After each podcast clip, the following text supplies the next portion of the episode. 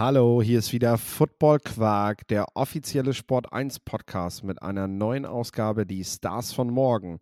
Heute sprechen wir über die wilden Umstrukturierungen im College Football und versuchen das Ganze mal für euch zu sortieren. Viel Spaß!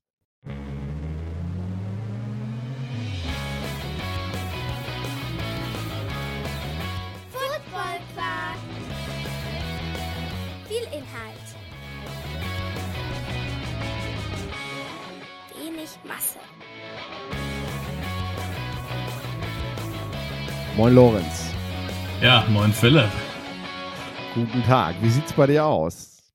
Auch soweit ganz gut. Also, ähm, außer das Wetter, äh, das, da könnte sich jetzt wirklich mal so langsam was tun. Äh, Ich weiß nicht, wie es bei euch im hohen Norden ist, aber bei uns in, in Hessen ist immer noch so richtig kein Sommerwetter aufgekommen. Ähm, umso mehr Zeit hat man dann halt dazu, sich auf Football, auf für Podcasts vorzubereiten, ähm, alle möglichen anderen Dinge zu machen, Tape zu schauen ähm, und ja, jetzt auch mal hier eine Folge aufzunehmen, wo wir ein bisschen unseren Senf zu dem Conference Realignments dazugeben. Also ähm, es gibt, hat, hat alles seine Vor- und Nachteile. Äh, wie sieht's bei dir aus?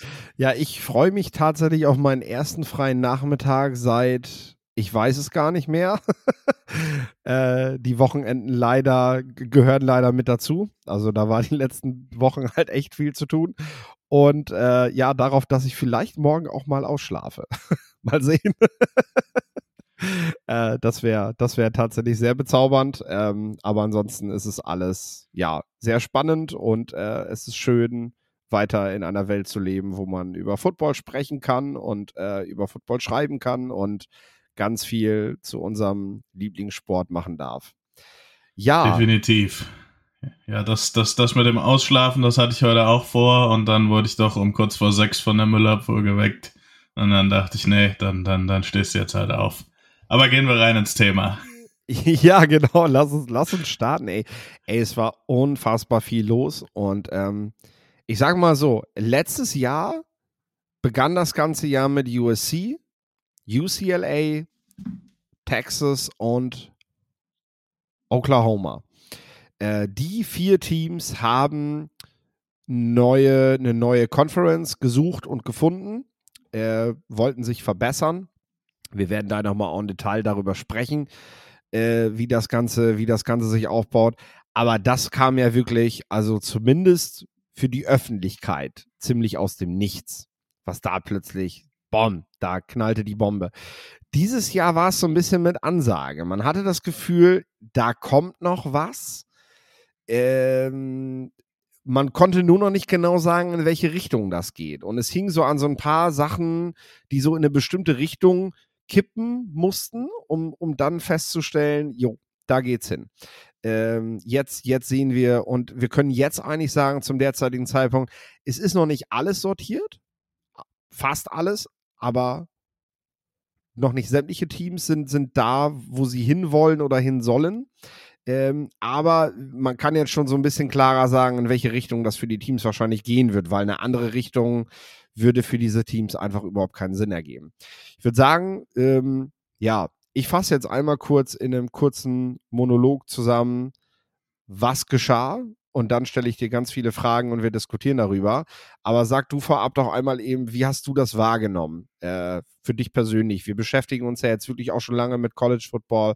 Ähm, wie, wie nimmst du das jetzt so aus so einer Sicht? Du bist hier in Deutschland, aber du arbeitest auch mit vielen Leuten so den Staaten zusammen. Wie, wie fasst du das auf, was da gerade passiert? Ja, wie du schon sagst, ähm, die Dominosteine, die das Ganze so ein bisschen losgetreten haben, waren im Endeffekt USC, UCLA in die Big Ten und ähm, Texas und Oklahoma von der Big 12 in die SEC. Das sind für deren jeweilige ähm, Conferences die absoluten Cash Cows gewesen. Also wenn du an Pac-12 Football denkst, denkst du ähm, von ja aus wirtschaftlicher Sicht dann äh, als allererstes mal in USC. Ähm, die sind da das absolute Powerhouse, auch wenn es sportlich nicht immer so aussieht. Äh, und Texas und Oklahoma sind auch zwei Marken im Prinzip, die ja im Prinzip die Big 12 in, in, in Sachen Zuschauer ähm, und Interesse, die es die, die es an dieser Conference gibt, schon auch ein Stück weit tragen und da auch schon die beiden ähm, Aushängeschilder und Namen waren. Ähm, die beiden Top-Conferences sind einfach die Big Ten und die SEC. Die haben da eben die Situation genutzt, die wirtschaftliche Situation, die auch ein bisschen schwierig ist, wo ESPN, Fox und so weiter, bei ESPN haben wir es jetzt gesehen, ähm, die haben viele Leute gehen gelassen, auch nicht mehr so das Geld haben, um auch für diese Conferences, die jetzt nur, ich sag mal, die ein oder andere absolute Supermarke wie Oklahoma, wie Texas zu haben, ähm, mit, mit, mit so vielen Geldern wie, wie zuvor zu unterstützen. Ähm, und ja, ich denke mal, in einer Hinsicht ist man ja immer ein bisschen, ja, bisschen nostalgisch auch und ähm, denkt, dass das alles so mit den Conferences, wie es jetzt war, eigentlich fast schon perfekt war. Ähm, aber realistisch gesehen gab es Conference Realignment schon immer und ich denke auch mit Hinblick auf NIL, auf das Transfer Ähm, gibt's jetzt auch, wo es hingeht, Chancen, das vielleicht ein bisschen ordentlich zu regulieren ähm, und dann auch wieder, ja, ähm, das Feld ein bisschen fairer wieder zu machen, sodass auch wieder kleinere Fische im Recruiting ähm, angreifen können und so weiter und so fort. Da werden wir bestimmt nachher nochmal reinkommen. Ähm, erstmal habe ich gedacht, boah, das ist ja alles total negativ und so weiter, aber im Endeffekt gibt es diese, die, diese Fortschritte immer ähm, und ich denke, es wird Gutes und Schlechtes daran geben. Ähm, und ja, äh, genau. es, es, es ist für mich jetzt schwierig, das total einerseits oder das, das sollte man nicht total einseitig sehen. Genau, also sagen wir mal so, wenn ich an das letzte große Realignment, das war so 2011, 12, 13, während dieser Zeit, also das ist noch gar nicht so lange her. Für die Leute, die sich jetzt in den letzten zehn Jahren angefangen haben, sich mit College Football zu beschäftigen, war die College-Landschaft so, wie sie da stand? Fühlte sich das an wie, so war das schon immer. Tatsächlich hat sich das aber erst kurz davor verändert mit Nebraska, mit TCU, mit der Pack 8, die dann Pack 10 und dann Pack 12 wurde. Äh, also auch wirklich abstruse Sachen, die da passiert sind. Äh, West Virginia kam in die Big 12, obwohl die ganz woanders lokalisiert sind. Auch das ist da schon alles vorgekommen. Also man muss jetzt halt nicht als Nostalgiker das Gefühl haben, hier bricht gerade die Welt zusammen, zumindest die College-Welt. Äh, das ist etwas, das erleben wir gefühlt alle 10 bis 15 Jahre in dieser Landschaft. Und äh, jetzt war es mal wieder soweit. Faktoren waren wie so oft das Geld. Auf jeden Fall, was dabei eine Rolle gespielt hat. Also, einmal das Ganze nochmal aufgezogen. Letztes Jahr USC, UCLA in die Big Ten, dann Oklahoma, Texas in die Big 12. Das geschah so ungefähr zeitgleich. Beide Conferences haben das miteinander relativ zügig verhackstückt. So, das Einzige, was da, glaube ich, noch fraglich war, war, wie schnell kann Texas, wie, wie schnell können die Longhorns und die Sooners rübergehen. Bei der Big Ten war sehr schnell klar, dass es auf jeden Fall 2024 äh, das erste Jahr mit den beiden Pac-12-Teams geben wird. So, dieses Jahr dann äh, begann quasi mit Brad Yormark, der Commissioner der Big 12, der mal eben so ganz gesagt hat, ähm, ähm, ja, der praktisch das Ziel hatte, dass er die College, den College Football wollte er verändern. Und zwar für immer. Ähm, der hat sich richtig breit gemacht und hat gesagt, ich nehme zu jedem Team Kontakt auf, was Interesse hat, an unserer Big 12 teilzunehmen. Ähm, ich frage praktisch bei jedem Team an, wo, wo, wo, wo wir Interesse haben, weil wir sind als Big 12 relativ zentral im Land verankert und können im Gegensatz zu anderen halt in alle Himmelsrichtungen gehen, ohne dass das irgendwie komisch wirkt. So. Äh, und äh, das hat er dann ja auch gemacht, vor allem eben in der Pac 12, die lange dann aber erst gezögert hat, weil dort immer noch ein TV-Vertrag verhandelt wurde. So, als dieser Vertrag nicht zustande kam, ging es dann eigentlich relativ schnell. Die Colorado Buffaloes haben als erstes Team äh, entschieden, der Big 12 beizutreten. Da hebt sich der Finger. Darf ich dir da ganz kurz reingrätschen? Aber also, auf jeden Fall. Diese, diese, dass der Vertrag dann nicht so gelaufen ist, wie sich das die anderen der Pac-12 gedacht haben, lag ja aber eben auch daran, dass man USC und UCLA nicht mehr hatte. Also nochmal, da sind wir mit, mit bei, bei den Marken, das sind die beiden, die im Endeffekt die Zuschauer auch anziehen. Ähm, einfach weil sie in, im, im LA der zweitgrößte Markt der, den, der USA, da haben sie ihren Sitz und ähm, auch deswegen, das hat ja eigentlich mhm. so der Pac-12 den, den, den, den Teppich unter den Füßen weggezogen. Ja, du darfst jederzeit reingrätschen, auf jeden Fall. Ich will hier nicht alleine die ganze Zeit quatschen. Weil gleichzeitig, und das ist ja das Spannende, die Big 12 hat ihren TV-Deal gemacht. Jormark hat einen TV-Vertrag festgesetzt, der auch tatsächlich direkt mal eben der drittbeste im College Football war unter den Conferences. Also klar, SEC, Big Ten, die absoluten Primes. Aber dahinter hat die Big 12 sich erstmal von allen anderen Conferences auch abgesetzt. Also die waren nicht nur eben so ein, so ein bisschen drüber, sondern die waren wirklich deutlich drüber. Äh, und äh, das war natürlich ein Argument, mit dem du dann zu den Teams gehen kannst und sagen kannst, hey, äh, wir, wir haben, wir haben die, die Gelder, die ihr sucht, die haben wir für die nächsten Jahre festgeschrieben. Wir brauchen darüber gar nicht mehr verhandeln. Ihr habt für die nächsten Jahre habt ihr Planungssicherheit, wenn ihr zu uns kommt. Das ist natürlich ein Fund gewesen äh, oder ein, ein äh, Faustpfand, wie man so gerne sagt, ne, mit dem man natürlich zu den Teams gehen konnte. Und nachdem die Colorado Buffaloes äh, entschieden haben zu gehen, in dem Moment war ja schon klar, dass mit den anderen drei, ich nenne sie mal Rocky-Teams, ne, die so, die so eben aus dem Gebirge und nicht von der Westküste kommen, war klar, dass man mit denen eben auch bereits verhandelt hat. Allerdings das Ganze eben noch nicht zu so einem, ja, es gab noch nicht die Entscheidung, weil man natürlich einfach auch gucken wollte, wie entwickelt sich das. Und man muss in dem Bereich natürlich auch vorsichtig sein, weil als Präsident einer Hochschule hast du Verantwortung, und dazu werden wir auch noch kommen, eben nicht nur für das College Football Programm, sondern für deine kompletten Sportprogramme hast du Verantwortung und musst halt schauen, wie, wie du die platzierst. Und du kannst jetzt nicht einfach eine Conference wechseln, weil das aus Football-Sicht Sinn ergibt, ähm, wenn, wenn der Rest dann da vor die Hunde geht. Also da müssen auch viele Leute miteinander sprechen, bevor man da solche Entscheidungen trifft. Ähm, gleichzeitig bekam äh, dann aber Big Ten Commissioner, äh, wir haben den Namen gleich, ich habe den hier nämlich in meinem Artikel stehen. Ähm, das war nicht Jormark, das war nämlich Petiti. Äh, der bekam das Go von den Big Ten Teams, äh, dass er mit weiteren Pac-12 Teams verhandeln darf. Weil die haben natürlich jetzt gesehen, oder sagen wir mal so, der Petiti hat gesehen, die Big 12, die wird größer wir sind momentan die zwei mit dem Anspruch, die Eins zu werden. Wir können natürlich nicht erlauben, dass jetzt plötzlich die Big 12 sich so aufbaut und an uns vorbeizieht. Das heißt, wir müssen denen natürlich ähm, das Fahrwasser so ein bisschen wegschöpfen vorne, dass die nicht mit so viel Schwung plötzlich dann uns vorbeiballern. Und hat Flux eben Teams, hat Kontakt zu Teams aufgenommen, die eben auch finanziell noch relativ potent sind. Und das sind die die Washington Huskies und hilf mir kurz, weil das gar die, nicht gerade die Oregon Ducks. Oregon Ducks, genau. Das war wieder der berühmte Vokal. Ihr kennt das mittlerweile, die, die häufiger den Podcast hören. An der Stelle hängt der Philipp gerne mal. Äh, ja. Und ich kann den Teamnamen halt nicht anders aussprechen. Es hilft halt nichts. Ich kann ja nicht plötzlich aus denen äh, das Team aus dem Nordwesten machen. das kann ich halt mhm. nicht umschreiben. Das mache ich ja sonst gerne. Das funktioniert da nicht. Äh, ja, die beiden hatten dann Gespräche mit der Big Ten und am Anfang war erst nochmal so ein Tauziehen. Pac-12 hat auch nochmal was versucht und Mensch, überlegt's euch doch und so. Ja, aber sie sind gegangen, sie sind in die Big Ten gegangen und im selben Atemzug haben dann auch die Arizona State, die Arizona Wildcats, da merkt ihr, da ziehe ich mir das so ein bisschen in die Länge, da trickse ich ein bisschen, damit ihr mal in meinen Kopf gucken könnt. Und die Utah Utes, äh, haben dann entschieden, ja gut, jetzt verlassen auch die letzten Ratten das sinkende Schiff, sage ich mal, ne?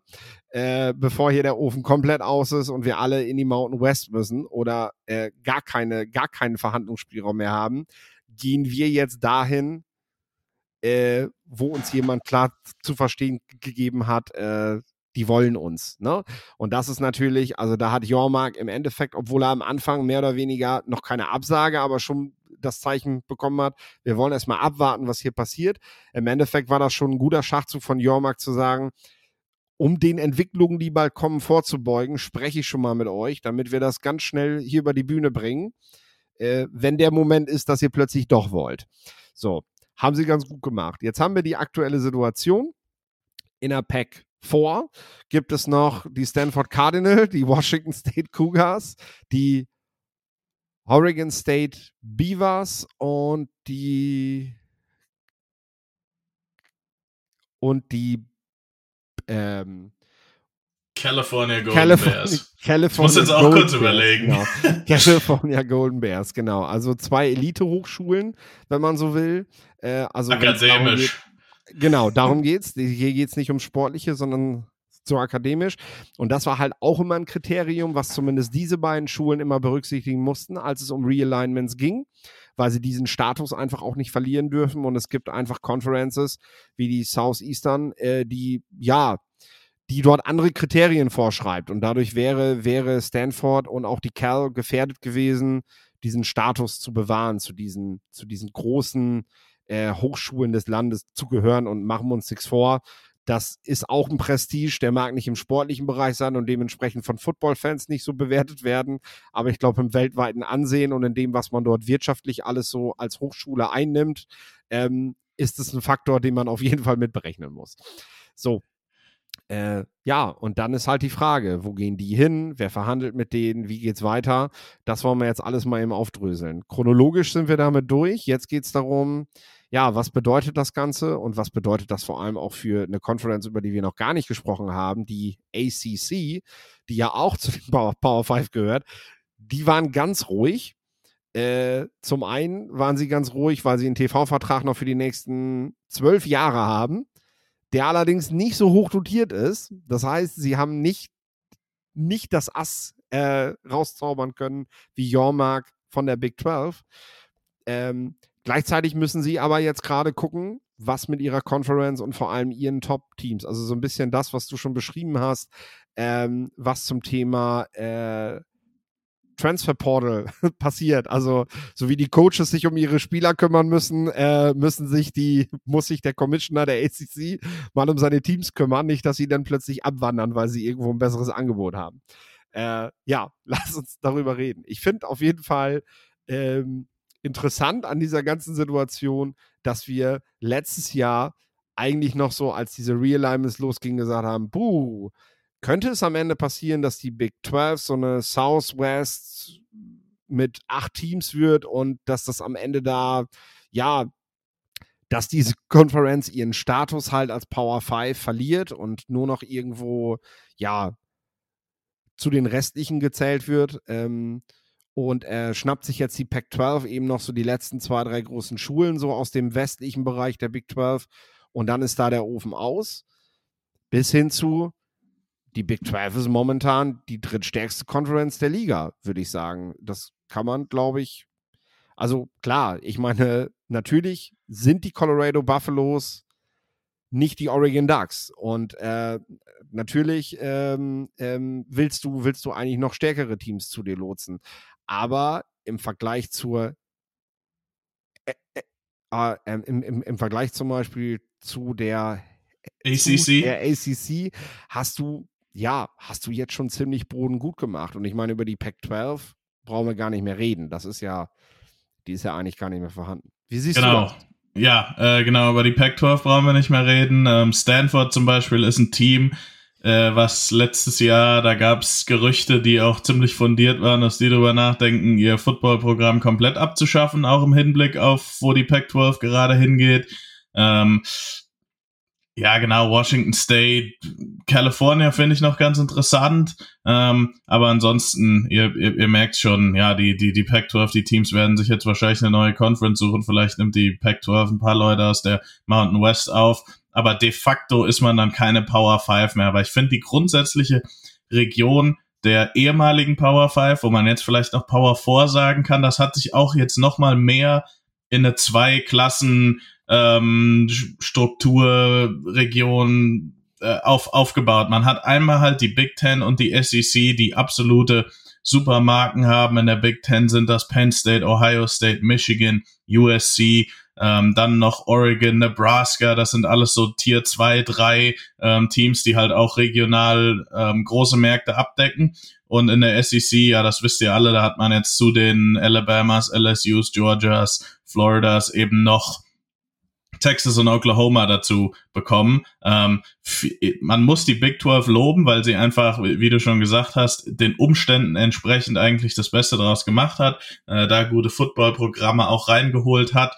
Trotzdem kannst du Oklahoma und Texas halt einfach nicht ersetzen. Ähm, das ist unmöglich. Diese Marken, ähm, ja, kannst du so nicht ersetzen, selbst wenn die Texas getauscht hätten, Texas A&M zurückgeholt hätten. Ähm, Texas ist immer noch die Nummer eins im, im College Football in Texas. Ähm, jetzt, wie, wie oft kann man das Wort Texas in, in einen Satz ähm, packen? Find ich hole noch einen raus. Ich hole ja. noch einen raus. Ähm, wenn ich aber mir die TV-Gelder ansehe und klar, die SEC kassiert noch mal mehr, also damit sind die Texas Longhorns immer noch weiter vorne.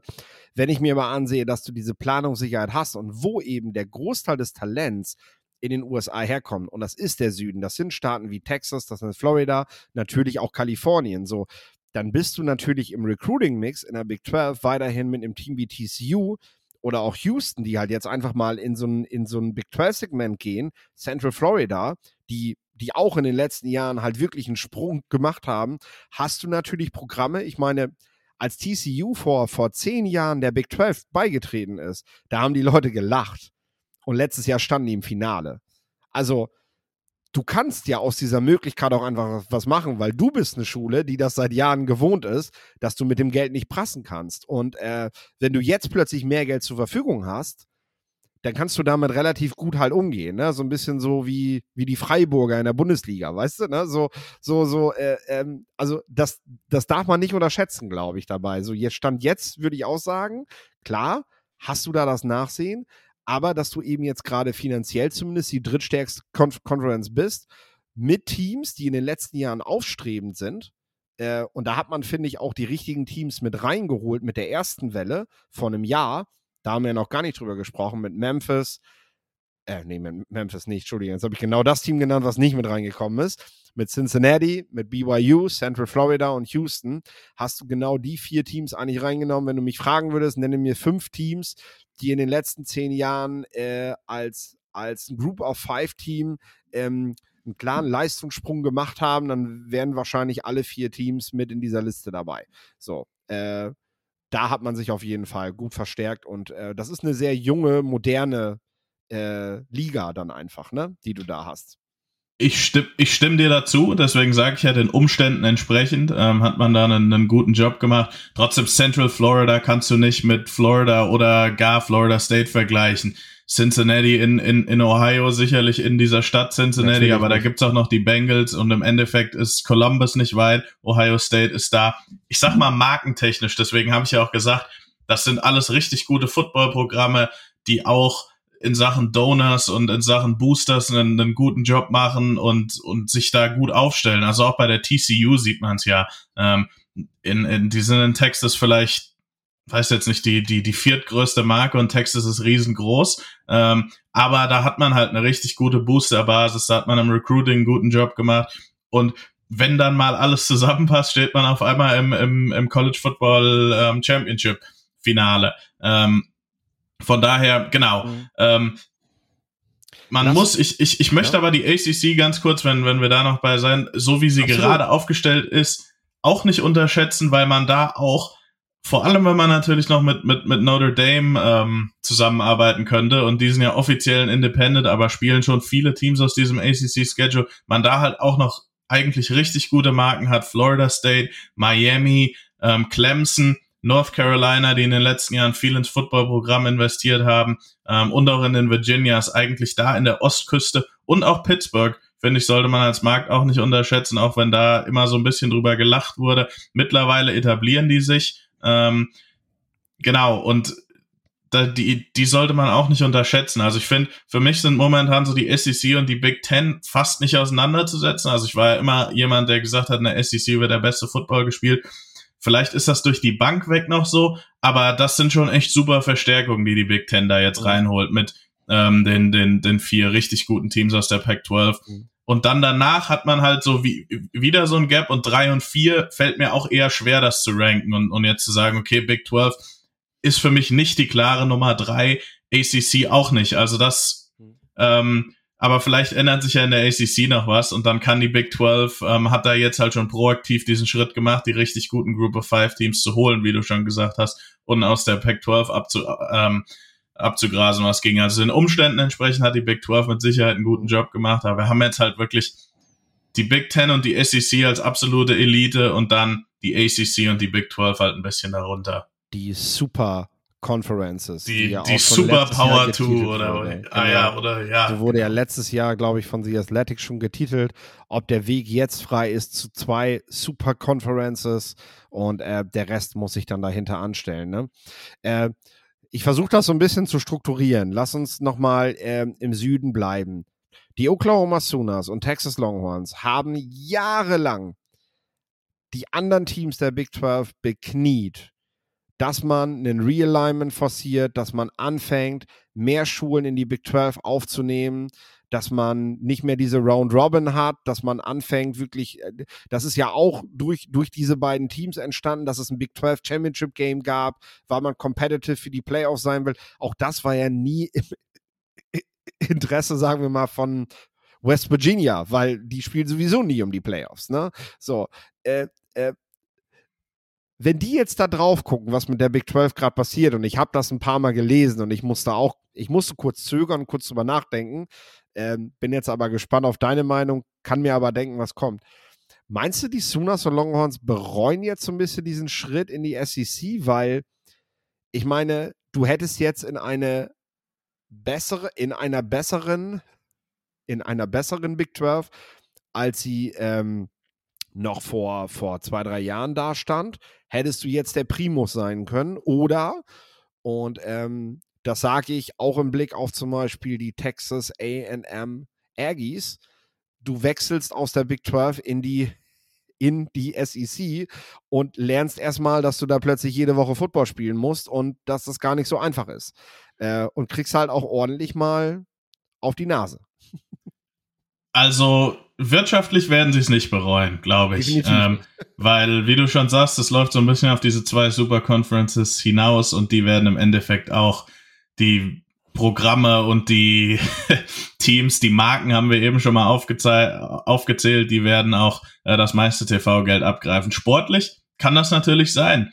Ich finde aber trotzdem, dass du als Texas und Oklahoma auch den Anspruch hast. Also Texas hat sowohl im, in, in Sachen Marketing und finanziell den Anspruch, die Nummer eins in Texas zu sein. Und genauso ist es auch sportlich. Und jetzt kann man sich eben direkt mit Texas A&M, jetzt kann man sich direkt mit den ganzen Größen, nicht nur aus Texas, aber auch aus Louisiana, aus Alabama in der zukünftigen SEC Western messen. Ähm, und ähm, ja, also das kann natürlich sein, dass man dann nicht, also man könnte jetzt natürlich der absolute Primus sein. Ich finde auch beide Teams sind auf einem ganz guten Weg. Oklahoma hatte jetzt ein schweres erstes Jahr unter Brent Venables, aber man sieht, wo, wo, wo es da mit dem Recruiting hingeht, stellen die sich schon ganz gut auf, auch für die SEC.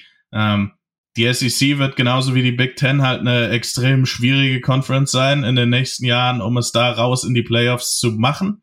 Aber trotzdem werden die Sieger dieser Conferences auch in den nächsten Jahren immer die Top-Favoriten auf den Titel sein. Also wenn man es dann schafft, und das macht ja auch die Regular Season interessanter, ähm, weil in der Big 12, wenn Texas so wäre, wie Texas sein sollte und man da mal über fünf Jahre seinen Job gemacht hätte, die besten Recruits aus Texas abfischt, einen guten Coaching-Staff hinstellt, dann hätten die ja eigentlich, abgesehen von Oklahoma, ähm, diese Conference hätten die ja da diese beiden Teams Seriensieger sein können. Mhm. Das haben sie jetzt theoretisch ähm, praktisch sportlich nicht umsetzen können. Das wird natürlich jetzt die Frage sein, ob sie das in der SEC schaffen, ob sie da dann das Recruiting so aufstellen. Ähm, ich finde, die sind beide auf einem guten Weg. Ich finde, Steve Sarkisian ist ein ganz guter Coach, der auch, der auch gutes Recruiting zeigt. Ähm, Oklahoma recruited gerade richtig gut. Ich habe schon Hoffnung für die beiden, aber es wird natürlich in den ersten zwei, drei Jahren trotzdem auch ein schwieriger Schritt ähm, in der SEC dann bestehen zu können und auch um Playoffs mitzuspielen. Aber ich glaube, langfristig sind das zwei Teams und zwei Marken und zwei Programme, die das schon können. Da bin ich bei dir. Sie ziehen ja letztendlich, und daran hat das jetzt ja nichts verändert, sie ziehen das Top-Talent aus, aus diesem Bereich rund um Texas. Äh, das ziehen sie halt zu sich, weil sie ihren Spielern versprechen können, jede Woche ein Top-Match-up zu haben, äh, was halt national gesehen wird, weil Marmon 6-4, das haben wir zum Thema Kilian Zira. Was war das Argument, warum er am Ende, gut, er wurde am Ende nicht gedraftet aufgrund von Vorverletzungen, aber wenn du seine Scouting Reports gelesen hast, hast du halt jedes Mal wieder gelesen, der Junge hat Potenzial und der Junge hat gegen die Besten der Besten jede Woche spielen müssen und dabei einen guten Job gemacht. Und das ist letzten Endes, was jeder Tackle, was jeder Cornerback weiß, wenn ich in die SEC gehe und auf diesem Level mithalten kann, dann ist das die Eintrittskarte für die National Football League. Woanders muss ich mir da äh, zunächst mal die Sporen verdienen. Ähm, ich muss mich natürlich auch in einem SEC-Kader erstmal durchsetzen. Keine Frage. Ich muss auch dort erstmal einen Startplatz ergattern. Aber dafür gibt es ja solche Mittel wie das Transfer Portal. Wenn das dann nicht funktioniert, kann ich ja immer noch zurück in die Big 12 gehen. So. Äh, gut, haben wir Sunas von Longhorns mal besprochen. Ähm, ich will einmal kurz, weil wir das jetzt oft gesagt haben, einmal ganz kurz über diese TV-Deal äh, Geschichten halt sprechen. Also, die Big Ten ist momentan der Topverdiener. Die haben für die nächsten sieben Jahre einen Deal mit NBC, Fox und CBS über sieben Milliarden US-Dollar abgeschlossen. Ein Milliardchen pro Jahr. Ähm, Im Vergleich dazu, die SEC ähm, hat äh, einen Deal geschlossen über zehn Jahre und äh, 3 Milliarden US-Dollar. Insgesamt können die Teams, äh, können die 14 Schulen aber äh, ungefähr 70 Millionen jährlich kassieren, also jede einzelne Schule. Ähm, die Big 12 steht bei einem Sechsjahresdeal über äh, 2,28 Milliarden und verspricht einem Big 12-Team damit Einnahmen von 45 Millionen US-Dollar pro Jahr. Das dürfte sich jetzt etwas reduziert haben, denn der Artikel war noch vor der Zusage vier weiterer Teams. Äh, der, der, Kuchen muss natürlich jetzt anders verteilt werden, wenn vier neue Teams dazukommen. Äh, ich könnte mir aber auch vorstellen, dass nochmal nachverhandelt wird, denn ähm, der Bereich, in dem gesendet wird, hat sich jetzt nochmal erheblich vergrößert. Und äh, was Jormark halt auch immer gesagt hat, wir sind natürlich neben der Big Ten sind wir die einzige Conference, die über mindestens drei Zeitzonen sendet. Und äh, das ist in den USA nicht unwichtig, weil es gibt halt, wenn du drei Zeitzonen hast, du drei Primetime. Situationen quasi, zu denen du starten kannst. Und ähm, das ist schon ein Faktor, den man damit einberechnen muss. Ähm, ja, die ACC hat einen, einen 20-Jahres-Deal abgeschlossen, 2015 der geht über 3,6 Milliarden und das war natürlich damals ein Riesending. Aber jetzt ist es halt so, dass du ja die nächsten zwölf Jahre noch fest drin sitzt und hm, da nicht so ganz gut mit dastehst. Ja, und die Pac-12, ähm, ja, der Vertrag ist ausgelaufen. Es gibt teilweise äh, Verhandlungen mit Streaming-Diensten. Also so richtig klar ist da noch gar nichts. Und da haben wir ja schon gesagt, ist die Krux ähm, jetzt habe ich gerade über Zeitzonen gesprochen. Die Big Ten ist jetzt tatsächlich über alle vier Zeitzonen verteilt. Die haben den besten TV-Deal jetzt schon mit mehreren Sendern. Die sind also auch nicht abhängig von einem Sender. Mehrere Sender, bester TV. Die können praktisch jede Woche ein ehemaliges Rose Bowl Game ansetzen, um damit die Quoten zu knacken. Äh, weil jeder stellt sich einen Wecker für USC gegen die Ohio State, äh, für Michigan gegen Washington. Ne? Das sind alle Spiele, das hat man historisch alles schon mal gesehen. Dazu lassen sich Geschichten erzählen, das, das wollen Leute mitkriegen. Also du hast gar nicht mehr so dieses The Game zum Abschluss, wovon die Big Ten so profitiert, sondern du hast jede Woche einen Kracher. Und äh, da, ja, das kann Fans natürlich nur freuen, aber äh, ja, für die Big Ten jetzt schon Platz 1 im, im Markt, was TV-Gelder angeht. Ähm, ich finde, die SEC ist in der komfortablen Situation, die ist gut aufgestellt und so, ne? Und hat natürlich auch immer noch den, den Pool an Spielern bei sich vor der Haustür, ne? Aber ja, Money sells, das, das siehst du ja auch gerade bei den Fußballern, die alle zu den Saudis gehen. Im Endeffekt gehst du da, wo das Geld hingeht, und das ist dir egal, ob du dafür sechs Stunden nach Hause fliegen musst. Dann machst du das halt. Ähm, hat die Big Ten eigentlich jetzt die Kriterien, also äh, ist, ist das Paket jetzt so weit geschnürt, dass man sich als beste, als beste Conference der Liga demnächst stellen kann? Also, dass man das schafft, endlich aus dem Schatten der SEC rauszugehen? Ja, aus, aus dem Schatten, also ich habe es ja eben schon mal angesprochen, ich sehe die beiden jetzt wirklich ebenbürtig, ähm, weil in, in der SEC mit Sicherheit ist der TV-Deal nicht ganz so stark. Der Süden ist auch wirtschaftlich wahrscheinlich nicht, nicht ganz so stark ähm, wie auch die, die Westküste der, der USA. Äh, man darf aber trotzdem die, also College Football ist immer noch halt, wie, wie du schon gesagt hast, in den Südstaaten, in Texas, in Florida der absolute King, ähm, auch noch vor der NFL ähm, und was, was auch andere Sportarten angeht. Und das darf man auch nicht unterschätzen, wie stark halt die, die Fülle an Leuten ist, die am, am College Football interessiert sind ähm, in den Südstaaten. Deswegen könnten wir in fünf Jahren davon sprechen, dass die Big Ten jetzt so einen halben Schritt vor der SEC ist, mit Sicherheit. Ähm, aber erstmal würde ich sagen, dass die beiden jetzt wirklich ebenbürtig sind, ähm, weil man hat es, wie gesagt, schon immer, man hatte diese zwei, vor allem Ohio State und Michigan, die wahrscheinlich, was den College Football angeht, national gesehen, ich glaube, da gibt's auch immer Statistiken zu, immer noch die meisten Zuschauer auch vor die Fernsehbildschirme locken. Ähm, das hat man jetzt noch super bestückt und wenn jetzt die SEC nicht Texas und Oklahoma dazu geholt hätte, dann könnte ich schon sagen, okay, damit hat die Big Ten jetzt den den, den, den Nummer 1 Spot übernommen, allein schon dadurch, dass sie USC bekommen haben.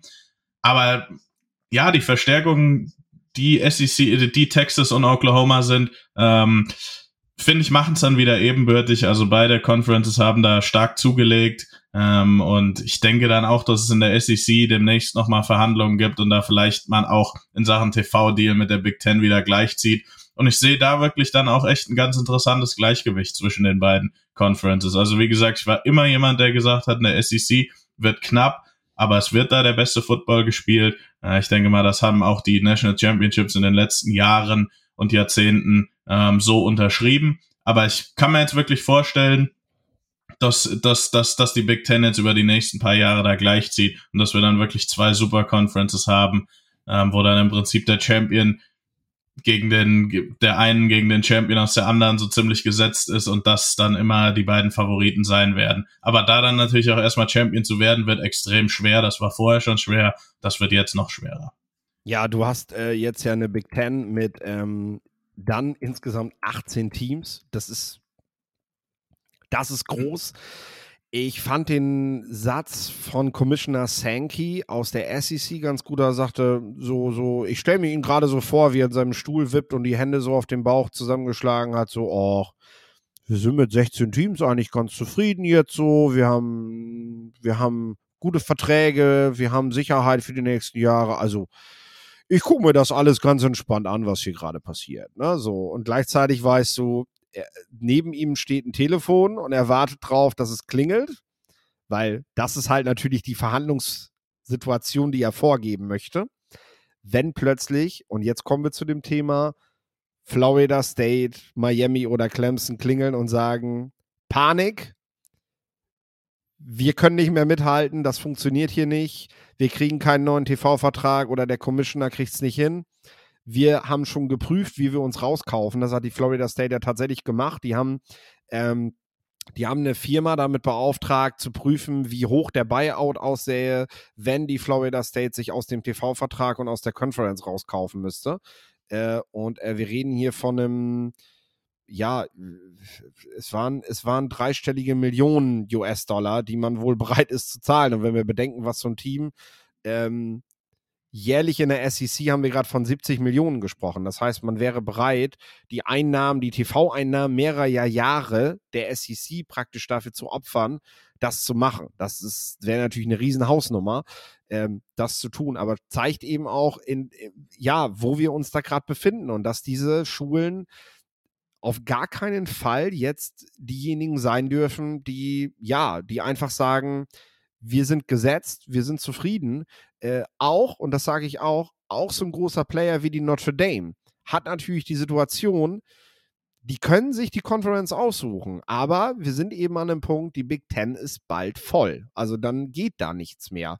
Äh, und die SEC, ja, bleibt halt cool. Also äh, es, es, ist halt, es ist halt nicht so leicht für diese Schulen da reinzukommen. Und klar, von der Lokalität her würden alle Teams passen. Machen wir uns nichts vor. Würden alle Teams in beide Conferences passen. Da mache ich mir überhaupt keine Sorgen. Die Big Ten ist sowieso schon über das ganze Land verteilt und die SEC jetzt nochmal nach Indiana gehen, das ist jetzt nicht der große Step. Und in, ähm, in äh, Florida, South Carolina sind sie ja so oder so schon. Also das wäre ja sowieso kein Novum, da jetzt plötzlich, da jetzt plötzlich weitere Teams mit aufzunehmen. Das werden nicht alle SEC-Teams befürworten. Davon können wir ausgehen. Ähm, Sicherlich werden die Florida Gators ein Wörtchen mitzureden haben, wenn Florida State plötzlich in der eigenen Conference mitmischen will, weil das war gerade im Recruiting noch so der, der Vorteil, den man hatte. Wir spielen SEC, ähm, weil der größere Player finanziell dürfte die Florida State sein und das weiß eben auch die SEC. Am Ende zählt auch hier das Geld. Was machen die drei Schulen jetzt? Und ist die Southeastern tatsächlich in so einer komfortablen Situation, sich das einfach entspannt anzusehen? Ja, ein Stück weit. Man möchte diese drei natürlich jetzt nicht auch noch an die Big Ten verlieren. Ähm, ich weiß nicht, ob das realistisch ist, äh, ob es da überhaupt Gespräche, also zu allem, was man so liest, ist Florida State würde schon gerne in die SEC. Du hast das eigentlich auch gut zusammengefasst. Man muss dazu sagen, Florida State wird momentan sehr, sehr viel auch wieder von Boostern äh, in dieses Football-Programm investiert. Äh, da war man ja vor guten zehn Jahren unter Jimbo Fisher ein absoluter Contender. Dann kam ja, kam eine richtig laue Zeit und jetzt ist man so langsam wieder in den Top Ten angekommen und das ist auch der Anspruch.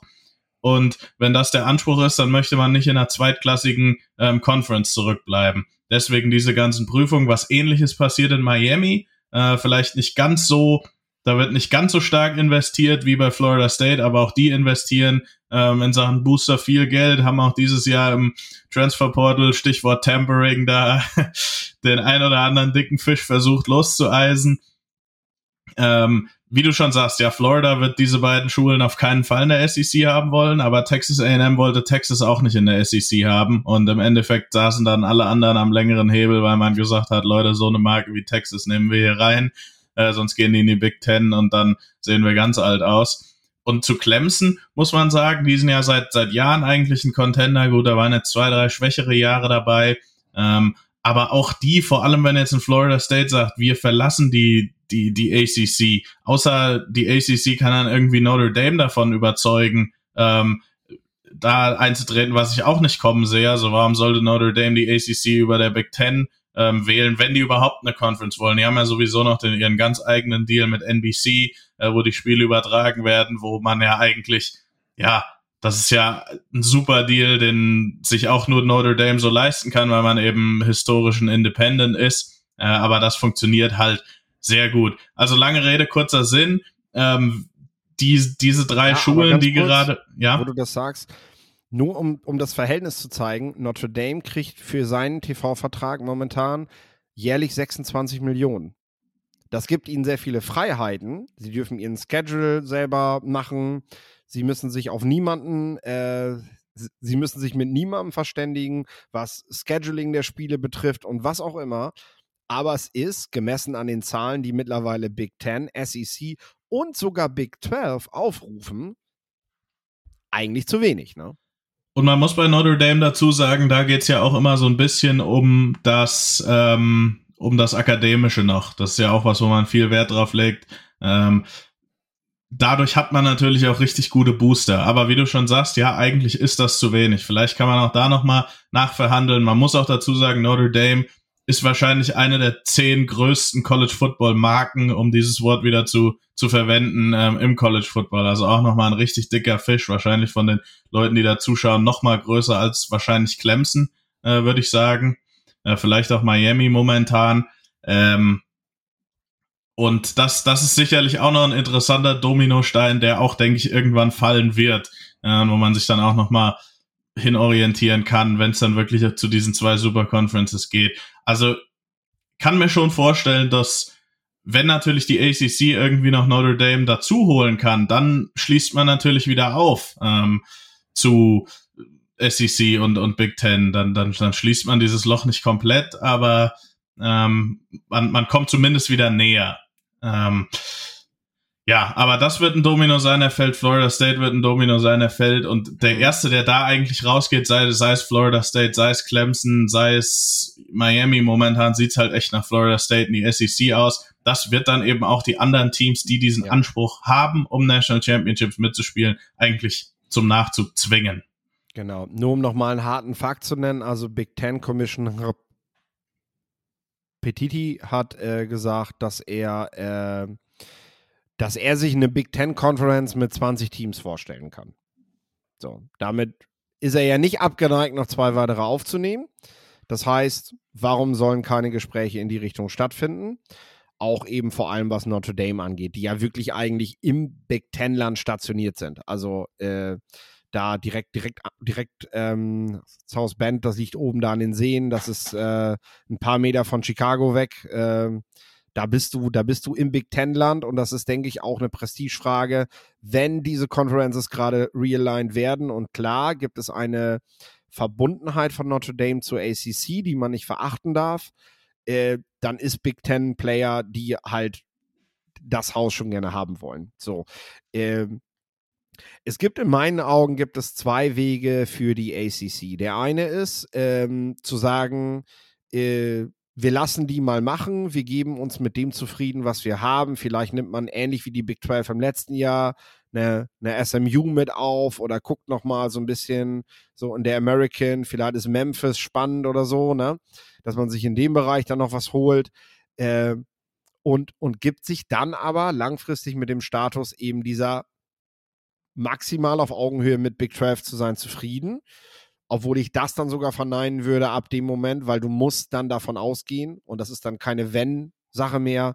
Äh, Florida State, Miami und Clemson äh, können dann eigentlich nicht in der ACC bleiben, weil das sind, das sind Schulen, die wollen jedes Jahr zu den Besten des Landes gehören.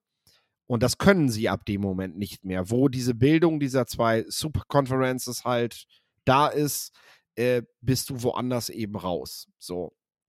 Äh, oder sie buhlen halt jetzt richtig stark um Notre Dame, nehmen Verhandlungen auf für den neuen TV-Vertrag und wenn Notre Dame mit reingenommen wird, ja, dann hast du damit auch so einen Fund wieder gesetzt, äh, um, um, um Schulen in deine Riege reinzuholen und darf man ja auch nicht vergessen, klar wird in der Big Ten ganz viel Geld verdient, aber wir wissen halt auch, dieses ganze, diese ganze Expansion Richtung Westen, die kommt bei den Schulen nahe der Ostküste jetzt auch nicht überall gut an. Also auch dort kann es dann nochmal Op Optionen geben. Wir wissen, ein Realignment hatte eigentlich in der Regel auch immer nochmal so Nachwehen. Maryland zum Beispiel, die dann von der ACC nochmal in die Big Ten gewechselt sind, nachdem halt alles 2011, 12 wieder neu strukturiert wurde, die dann so ein paar Jahre später dann nochmal wieder ge gewechselt sind. Ne? Äh, also diese Nachwehen können natürlich kommen, aber das sind alles Dinge, auf die kann sich die ACC nicht verlassen. Also will sie, will sie Schritt halten, auch mit dem, was die Big 12 jetzt gemacht hat, äh, müssen sie Florida, müssen, müssen sie ihren großen Schulen halt was anbieten. Wenn sie das nicht können, dann, dann gehen die weg. So. Lass uns doch noch mal ähm, in die vielleicht Zukunft in, in, in 10 oder 12 Jahren ähm, spinnen, weil ich glaube, das, das, das sehen wir alles recht gleich. Ähm, und weil da, dazu hatte ich mir auch noch ein paar Sachen aufgeschrieben. Also wir sind ich hatte jetzt. noch einen, einen Punkt, den, okay. ich, den ich noch nicht, den ich noch unbedingt mit drin haben wollte, weil ich den, den Tweet ganz wichtig fand. Und dann machen wir das auf jeden Fall. Äh, Geoff Schwartz, der bei den Ducks ziemlich mit drin hängt und so, äh, der hat geschrieben, ehemaliger Offensive Lineman der NFL, äh, ich kann mir, ich bin mir sicher, dass das bei der USC nicht gut ankommt, dass die Ducks jetzt mit in die Big Ten gewechselt sind weil man eigentlich froh war, die los zu sein. Also die Ducks haben ja Nike, äh, super Trainingsstätten, ähm, die haben im Recruiting an der Westküste in den letzten, ja, ich würde mal so 15 Jahre sagen, haben die, haben die echt die Lücke geschlossen, wenn nicht sogar, wenn nicht sogar mittlerweile USC teilweise sogar in Jahren hinten rangestellt. Ähm, und es war so ein bisschen die, die, die Hoffnung der USC, so heißt es, da, da an der Westküste einfach nicht mehr dieselben selben Argumente nennen zu müssen wie der Konkurrent nördlich der Grenze.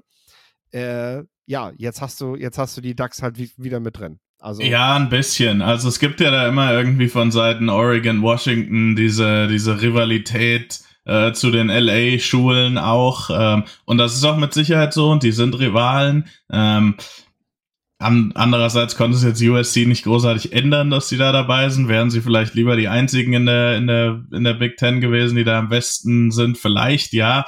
Andererseits muss man aber auch sagen, dass wenn USC es schafft, das Potenzial in LA abzurufen, dann wird man auch einen Schritt vor Oregon sein, auch im Recruiting, auch im Sportlichen. Ähm, Das ist einfach so, auch da hat man noch mal mehr Potenzial. Mit Sicherheit ist bei Oregon ähm, Nike mit drin und die machen ganz viele coole Sachen, die auch viele Recruits dahin ziehen und Oregon macht einen super Job in den letzten Jahren.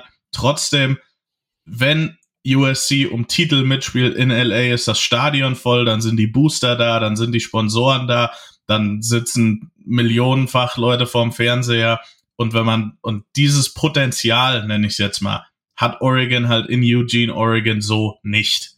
Ähm, deswegen einerseits schon, andererseits denke ich aber, dass, dass das USC dann sagen kann, ey Leute, wenn wir jetzt einfach mal auf uns fokussiert unseren Job machen, dann brauchen wir auch keine Angst vor Oregon und Washington und UCLA und von mhm. allem anderen, was so an der Westküste ist, ähm, zu uns. Also dann, dann braucht man davor keine Angst zu haben, aber man muss halt, ja, das Potenzial umsetzen und dann ist man halt die Nummer eins an der Westküste. Und dass wir den Westen nicht unter den Tisch fallen lassen, die vier verbliebenen Teams, du hast es ja schon angedeutet, Stanford denkt darüber nach, sein Footballprogramm komplett, ein, komplett einzustellen. Ähm, da, da, da, da gab es noch nicht mal den Grund, dass jetzt, dass jetzt acht Teams die Conference verlassen haben. Das kommt jetzt praktisch noch oben drauf zu den Gedanken, die man sich eh schon gemacht hat. Ähm, ich würde sagen, die anderen drei Teams haben das Potenzial, klar zu sagen, wir, wir, wir versuchen die Pac-12 historisch zu erhalten und nehmen Schulen der Mountain West mit auf. Aber, und das muss man halt auch deutlich sagen, die Mountain West und die Teams sind sich da ziemlich einig, denn das war eigentlich so der erste Stein, der gefallen ist, über den wir noch nicht geredet haben. Die Pac-12 hat sich sehr um die San Diego State be bemüht, um die in ihren Dunstkreis zu ziehen. Und als die SDSU gesagt hat, wir bleiben set, wir bleiben in der Mountain West, obwohl man dort weniger Geld kriegt, war das der Moment, ja, der auch so ein gewisses Standing halt äh, gezeigt hat. Die Mountain West ist wer und die sehen gar nicht ein, warum die jetzt, nachdem sie jahrelang als Schulen bei der Pac-12 angefragt haben, ob sie denn aufgenommen werden können, warum sie jetzt ihre Mountain West, die wirklich, also die beste Power cool 5 Conference, ja. Ja, die, wahrscheinlich. Die macht, genau, die macht mir richtig Spaß, die Group of Five, Mountain West. Und äh, dass die das jetzt einfach, dass sie sich einig sind, weißt du, dass die einfach mit Geschlossenheit jetzt trumpfen und sagen, nee, bei uns bewegt sich niemand. Wenn ihr was wollt, dann fragt ihr jetzt mal bei uns und nicht andersrum. Und das finde ich ziemlich cool, weil ich glaube, auch das ist etwas, ja, das müssen die Cougars und so halt äh, von da oben lernen, ne? Ihr seid jetzt nur noch Pack 4, vielleicht bald Pack 3 ihr fragt jetzt mal bei der Mountain West an, ob ihr da mitmachen dürft. Und natürlich werden die euch mitmachen lassen, weil gemessen daran, was die Mountain West ist, seid ihr Teams, die die da gut gebrauchen können. Und äh, die würden auch, sag ich mal, vom spielerischen Niveau und vom Recruiting und auch vom Ansatz, den diese Teams mitbringen, äh, ne? Äh, sollte, sollte das auf jeden Fall so sein, dass sie da gut reinpassen. Also ich bin ja, ich habe ja so ein paar Kontakte durch einen Kumpel zu den Beavers und äh, ich meine, ich habe jetzt noch nicht nachgefragt, wie die das da gerade alles sehen, aber ich könnte mir das schon vorstellen, dass, ähm, dass die dass die damit ganz zufrieden sein können, weil sie sind dann auch original. Sie haben sich in den letzten Jahren stark gemacht, sich als lokale Größe zu präsentieren und im Recruiting vor allem eben lokale Recruits zu ziehen. Und damit haben sie jetzt ja eigentlich noch mehr Argumente. Wenn ihr hier spielen wollt, müsst ihr zu uns kommen, weil wenn ihr bei den Ducks spielt, dann müsst ihr bis nach Maryland fliegen. Ne? So, das ist natürlich schillernd, aber das ist halt auch nicht jedermanns Sache. Ne? So, es gibt halt, äh, Luke Musgrave war ganz froh, dass er vor der Haustür spielen durfte und dass er halt äh, seine Familie praktisch bei jedem Spiel da hatte. Es gibt Spieler, die legen darauf Wert und das ist halt für die Romantiker, sag ich mal, kann der Mountain West dann eine ganz schöne Conference sein. Genau, wird aber trotzdem für die vier übergebliebenen, äh, die wir jetzt noch hatten, übrig gebliebene, auch gerade für, für Oregon State tut's mir schon so ein bisschen leid. Also die Big Ten wird die nicht aufnehmen, weil Oregon das nicht wollen wird. Ähm, und die haben sich in den letzten Jahren da schon was aufgebaut. Big 12 passt vielleicht auch dann, dann, dann von der Region nicht mehr so ganz. Ähm, das ist schon negativ für die zu sehen, ähm, weil man halt auch einfach nicht mehr diese Spiele gegen die USC, gegen Washington, gegen Oregon haben wird. Außer man schedult da out of conference ein jährliches Match gegen Oregon, finde ich eigentlich eine ganz gute Idee. Warum nicht? Week one ähm, hauen wir jetzt immer Oregon gegen Oregon State rein. Aber du hast natürlich recht, also diese Mountain West ist eine, eine Conference, die einen guten Job gemacht hat, die gute Teams hat, auch wieder, ja, das sind nicht die absoluten Top-Namen, ähm, logischerweise, aber die können sich dann auch so als fünfte Conference, wenn die die, wenn die da jetzt noch Cal, Oregon State vielleicht aufnehmen, ähm, was mit Washington State und Stanford passiert, weiß ich ehrlich gesagt nicht. Ähm, sich dann auch so als die fünfte im Bunde ähm, e-, etablieren und sich ein Stück weit von den ehemaligen Group of Fives auch absetzen können. Ja, und ich meine, es gibt ja Gerüchte, dass die ACC auch mit denen verhandelt, aber sorry, Oregon State und Washington State, wir reden über, ja, du kannst das größer aufblasen, aber von Miami fliegst du halt zu den Beavers siebeneinhalb Stunden. Das ist ein direkt, das ist ein, das ist ein Direktflug, siebeneinhalb Stunden. Äh, das kriegst du im College Football, wo du auch noch zur Schule gehen sollst, eigentlich gar nicht mehr gemeistert. Also, das ist, also da ist dann wirklich irgendwann die Grenze mal erreicht. Also, na, so das, äh, ja, gut. Das, Aber das, das, das führt doch eigentlich ganz gut darauf hin, was, was, was wir noch diskutieren wollen. genau, also, was machen wir jetzt? Wo geht's es hin? läuft ja, es, genau, es läuft jetzt auf, auf zwei ähm, ja, Super Conferences hinaus. Und da habe ich mir jetzt einfach mal den Gedanken gemacht und sowas ähnliches hat auch Chip Kelly gesagt. Wobei Chip Kelly hatte gesagt, warum nehmen wir nicht die 64 ähm, Power ich, 5? Moment, Moment, Moment. Ich habe das äh, geschrieben und ich habe das 2016 schon das erste Mal gesagt, wie ich nur mal eben sage. Ich bin nur nicht Chip Kelly.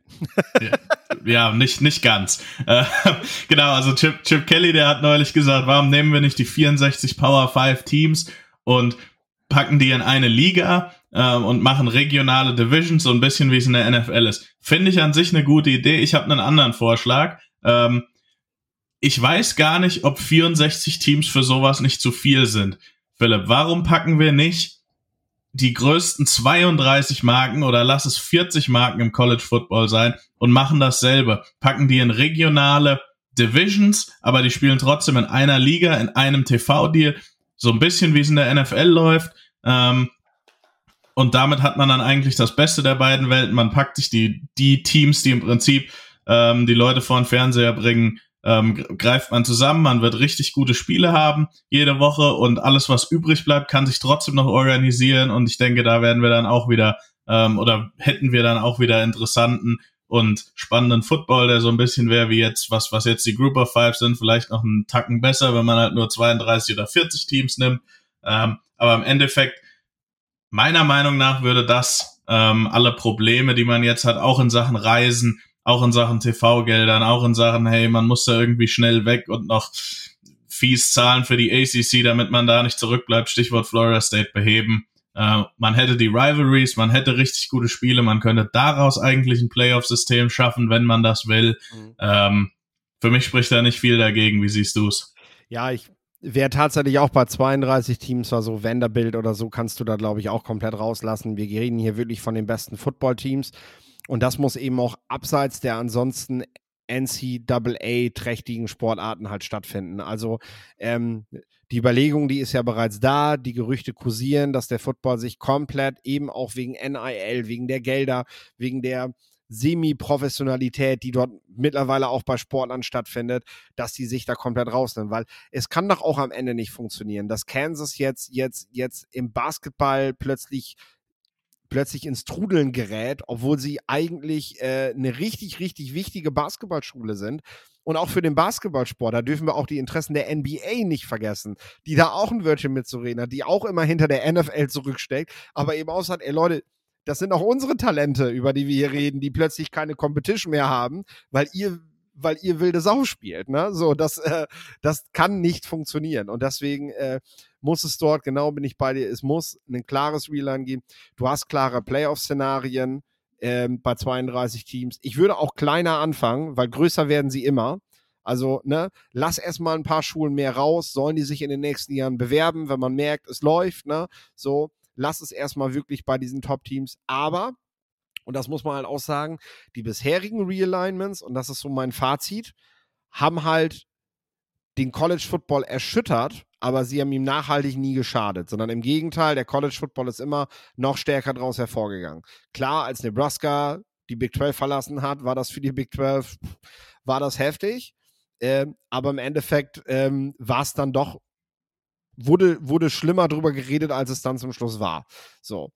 Und äh, wenn du das jetzt aber machst, dann ist alles, was den College Football für mich ausmacht, diese Nostalgie, diese Geschichte, diese wilden Diskussionen über Rankings und Meister, wer denn überhaupt und warum nicht das Team eigentlich mit in den Playoffs hätte sein müssen. Und dieses Team war doch eigentlich das beste Team. Und ich meine, wir haben, wir, wir reden von einer Sportart, von einer Liga, in der gibt es unclaimed äh, National Titles, die vergeben wurden. Also es gibt nationale Meister, die nie bestätigt wurden. So und es gab und das ist noch gar nicht so lange her. Nee, natürlich nicht. Und das ist das ist doch abgefahren. In, ne? Deswegen und da gibt es halt also ich denke halt so an meine Diskussionen und Spekulationen, die ich in so der ein oder anderen US-Bar schon hatte, mit netten Leuten, die man am Tresen kennengelernt hat. Äh, das fehlt halt dann. Also das hat der College Football nicht mehr. Dann ist es klar strukturiert, dann haben wir ein Tableau wie bei der, wie bei der Fußball-Weltmeisterschaft quasi, ne? Dann spielst du deine Runden da aus und dann gibt es am Ende halt einen Meister. Das ist, das hat auch seinen Reiz, aber dann ist der College Football nicht mehr derselbe, wie ich ihn kenne. Das sage ich halt auch ganz klar. Zwei Sachen dazu, aber ich finde, das haben wir sowieso schon. Wenn wir jetzt wirklich auf zwei Super Conferences gehen, haben wir diese ganzen Dinge sowieso schon. Also es wird vielleicht noch den ein oder anderen Big 12 Homer geben, der dann sagt, ey, die TCUs aber in der Big 12 anbieten, okay, dann können die auch in die Playoffs kommen, aber werden dann wahrscheinlich auch gegen dasjenige SEC oder Big 10 Team ja den kürzeren ziehen. Ähm, ich finde, da, da geht's sowieso jetzt schon hin. Also dieser, das, das wird auch nicht mehr rückgängig gemacht, dass wir jetzt fünf ebenbürtige oder halbwegs ebenbürtige Power 5 Conferences haben, die dann so ein bisschen auch konkurrieren. Das ist jetzt rum. Also da finde ich, haben sich einfach die Big Ten und SEC, wie sie jetzt heißen, abgesetzt. Dann finde ich aber, was daran auch noch interessant ist, ist, dass du dann anfangen könntest, ich finde, es gibt Riesenprobleme im College Football in Sachen Tampering. Was heißt das? Spieler werden von anderen Coaches während der Saison ähm, weggeholt, die kriegen NIL-Angebote gemacht. Ähm, das kommt momentan ganz, ganz viel vor. Das führt dazu, dass eigentlich Coaches sich auf das eigene Recruiting ähm, sehr fokussieren müssen, ja, dass äh, da noch, da halt noch mehr Arbeit haben, sich mhm. diese Teams wie NFL Front Offices aufstellen, was auch interessant ist, aber ich finde ein bisschen Regulierung braucht's. Also in jeder Sportart, in jeder Liga gibt's gewisse Anti-Tampering Rules. Ja. Ähm, das sollte es auch im College Football irgendwie geben. Ähm, die gibt's auch, aber die werden halt nicht durchgesetzt. Selbes ja, gilt ganz kurz noch, selbes gilt ja. für NIL, selbes gilt fürs Transfer Portal, dann kannst du das halt einfach als diese eine Super Conference ein bisschen besser regulieren, da vielleicht auch hier und da mal Grenzen setzen, ähm, dass nicht zum Beispiel wie jetzt dieses Jahr die Booster der Oklahoma Sooners sagen, boah, wir nehmen jetzt alles Geld zusammen und bauen uns hier eine richtig krasse 223er oder 224er ähm, Klasse zusammen und dann ist das der absolute Boomer Bust. Das finde ich, ist auch für die Kontinuität solcher Programme nicht immer unbedingt gut. Wir haben jetzt bei Texas A&M gesehen. Die haben für die, was war das, die 22er Klasse alles Geld der Welt in die Hand genommen, ähm, ja, der College Football Welt, ähm, da alle möglichen Five Stars geholt und was ist im Endeffekt passiert? Also ich glaube, die Hälfte von denen ist schon wieder wegtransferiert irgendwie und jetzt ähm, steht man steht man da nicht so gut da. Also ich finde da auch Regulierungen zu schaffen, ja. ähm, um diese ganze Welt ein bisschen und, und, und, und um diese Verhandlungen ein bisschen, ja, einfach re regulierter zu machen, damit es nicht ganz so wild ist, damit nicht Leute jedes Jahr das Team wechseln, finde ich, könnte man dann auch dadurch besser umsetzen, weil eindeutig schafft es die NCAA gerade nicht, da mit den Conferences mhm. und mit den Schulen ähm, individuell auf, auf, auf Regelungen feststellen zu können. Aber ich glaube, insgeheim hoffen es die Schulen auch selber und die Coaches und die Athletic Directors. Aber die wollen natürlich dadurch keinen direkten Nachteil gegenüber einer anderen Conference, gegenüber ja. einer anderen Schule haben. Deswegen ist es momentan so ein bisschen der wilde Westen, der komplett unreguliert ja. ist.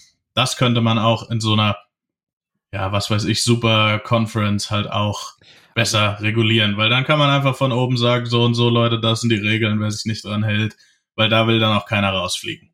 Genau, und da ist wahrscheinlich eine privat geführte Liga einfach auch wesentlich flexibler ähm, als ich. Ich denke gerade zurück, ich habe mit Roman Motzkus diese Woche gesprochen und er sagte zu mir, du, im, im Vergleich zur ELF ist der AVD halt einfach ein Riesentanker, ne? Bis der sich bewegt mit seinen ganzen Vorständen und Landesverbänden und bis das alles durch die Gremien ist, ja,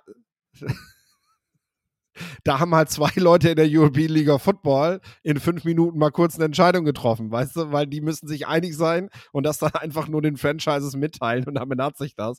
Das ist halt, ne, das ist natürlich leichter. Und wenn du das schon alles sagst, all die, diese Herausforderungen, denen sich der College Football in der Zukunft stellen muss, die sind wahrscheinlich wesentlich leichter lösbar, wenn es einfach Art NFL eine, eine privat geführte Liga gibt, ähm, die klare Regulierungen schafft mit diesen Teams, die sich auch nicht an NCAA-Regularien halten muss. Also wo dann wirklich einfach auch, auch das damit nichts mehr zu tun hat und man sagen kann, okay, hier können wir jetzt unser eigenes Regelwerk schaffen.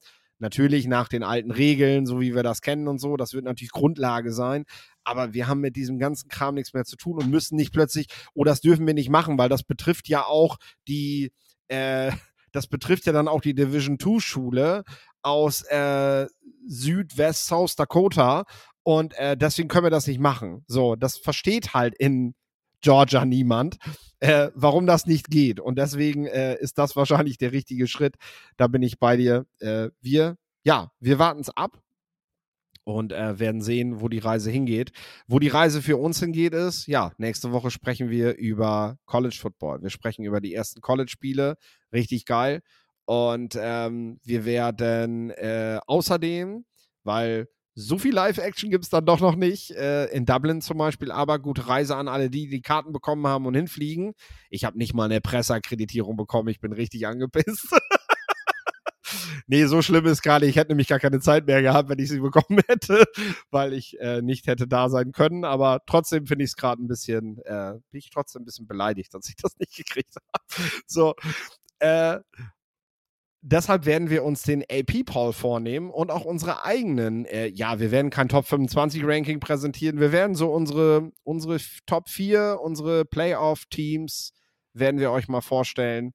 Und dann, ja, wird das auch wieder eine runde Folge, bis ihr dann ab Woche 1 halt das gewohnte, wir suchen uns ein paar Spiele raus, sprechen die Spieler durch. Das werden wir nächste Woche natürlich schon mal ein bisschen anmachen, aber dann geht's richtig los. Okay. Äh, ich, ich darf es ja nicht sagen, weil das ist ja immer so viel, man lobt sich ja selbst, aber äh, das war eine geile Folge, Lawrence. es hat mir Spaß gemacht mit dir. Äh, so, wie weit ich das behaupten darf, unsere Zuhörenden dürfen das natürlich gerne auch selber bewerten und äh, dürft uns einen Daumen hoch, einen Daumen runter, Kommentare geben. Auch eure eigene Meinung dazu kundtun, weil es beschäftigt doch im Endeffekt jeden Fan, was gerade mit eurer Schule passiert oder mit eurer Conference, in der euer Lieblingsteam ist oder, ne, wie seht ihr das? Oder leben von euch vielleicht ein paar Leute in den Staaten, die sonst jedes Spiel ihres Teams gesehen haben und plötzlich das Gefühl haben, sie müssten dafür 4.000, 5.000 Meilen fliegen? Äh, wie nehmt ihr das wahr? Teilt uns das mit. Und äh, ja, zum Abschluss, Lorenz, hast du das letzte Wort. Ja, genau. Ähm, heute mal weniger über das Sportliche und über Scouting gesprochen.